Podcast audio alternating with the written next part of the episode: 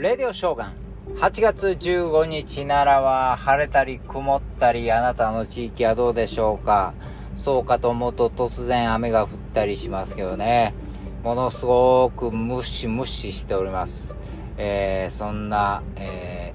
ー、蒸し暑い、えー、終戦の日ですね。もう77年ということです。今まだでも、えー、クライナでは戦争が行われています、えー、早くね終戦の日を迎えてほしいと強く願っております。えー、今日はですね、えー、まあ今、え、情報番組とかでですね、もの、ものすごい勢いでもうなんか宗教と政治のつながりとかいろんなことをやってますけどね、えもうそればっかりと言ってぐらい必ずやってますけれども、えそんなもんよりもっとすごい集票力、まあまあ政治家から言わせるとね、集票力があるのが、あるんだっていう方な、いうような話があるんですね。漫画、アニメ、コミケ、オタク集票力は宗教以上というようなね、えー、記事があったんですけど、えーと思ってですね、えー、もうもはや無視できない政治勢力やと漫画の、漫画とかオタクというのはですね、というふうに言ってるのは、えー、漫画家の赤松、えー、このね、健さんっていうんですかは、赤松健さんか武さん赤松議員ですね、えー、この間ですね53万票を取って、えーとえー、当選した方ですけどね自民党でですね。だからもうこのこの間の、えー、今話題の統一教会は8万票やろうと。でもオタクの票は53万票もあるんやでいうような話なんですよね。まあ比例で、えー、トップ当選。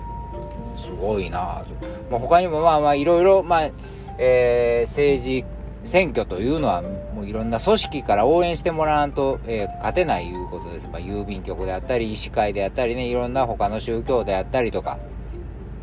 えー、あるんですけども、もうこの53万票は一番大きいんじゃないかということを言うてるんですよね。うんまあ、この、えー、赤松さんはですね、まあ、表現の自由を守るとか、インボイスの延長、ね、そういう、まあ、クリエイターを守るようなことを、えー、公約に掲げて買ったわけですけどね。まあ、すごいなと。確かにね、えー、漫画とかアニメの影響力っていうのはもうどれ、絶大や思いますよ。ほんま、えー、子供の頃、私らの昭和の、えー、子供の頃でもね、やっぱり大人は漫画ばっかり読んで、とか言って、おこら漫画ばっかり読んであかんとか言ってね、言われましたけども、どれぐらいものすごくみんな、えー、今、だから要するにプロ野球選手であったり、まあ、サッカーでもそうやけど、サッカー選手でもそうやけど、やっぱり、えー、漫画から入ってたりするんですよ。バスケットボールでもそうやけどね。もう、キャプテン翼とか、もうね、古いけど巨人の星とかね、うん、いろんな漫画で、スラムダンクとかね、みんなそういう漫画の影響でこうすごいプロの選手が出たりとかですね。えそのスポーツだけじゃないですよ。いろんなその職業的にもやっぱり漫画を見たからこれになったという人結構いてるからね。すごい影響力ありますよね、えー、そして今もあの世界でもやっぱりなんやかんでも世界というかまあまあ世界中どこまあまあオタク何オタク文化というかまあコスプレイヤーとかもそうですけどもね。このあそうですねこの間幕張でやっててましたよね。あのえー、あれコミックマーケットやったかな。すごい来場者ですね。もう8万人とかね。1日で。すごいですよ。そしてアジアでも今ものすごい日本の漫画が、漫画アニメが人気ですよね。ワンピース、ナルト、エヴァンゲリオン、えー、えー、鬼滅、ね、君の名はとかもいっぱいコナンもそう。ものすごい人気やんね。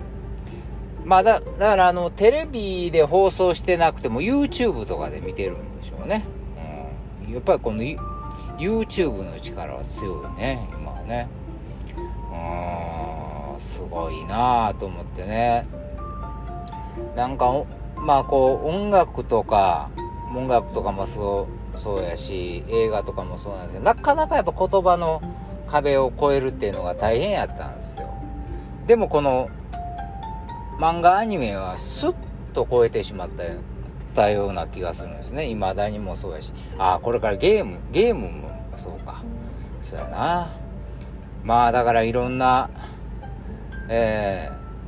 ー、力がもうだからさっき言ってた政治家の人も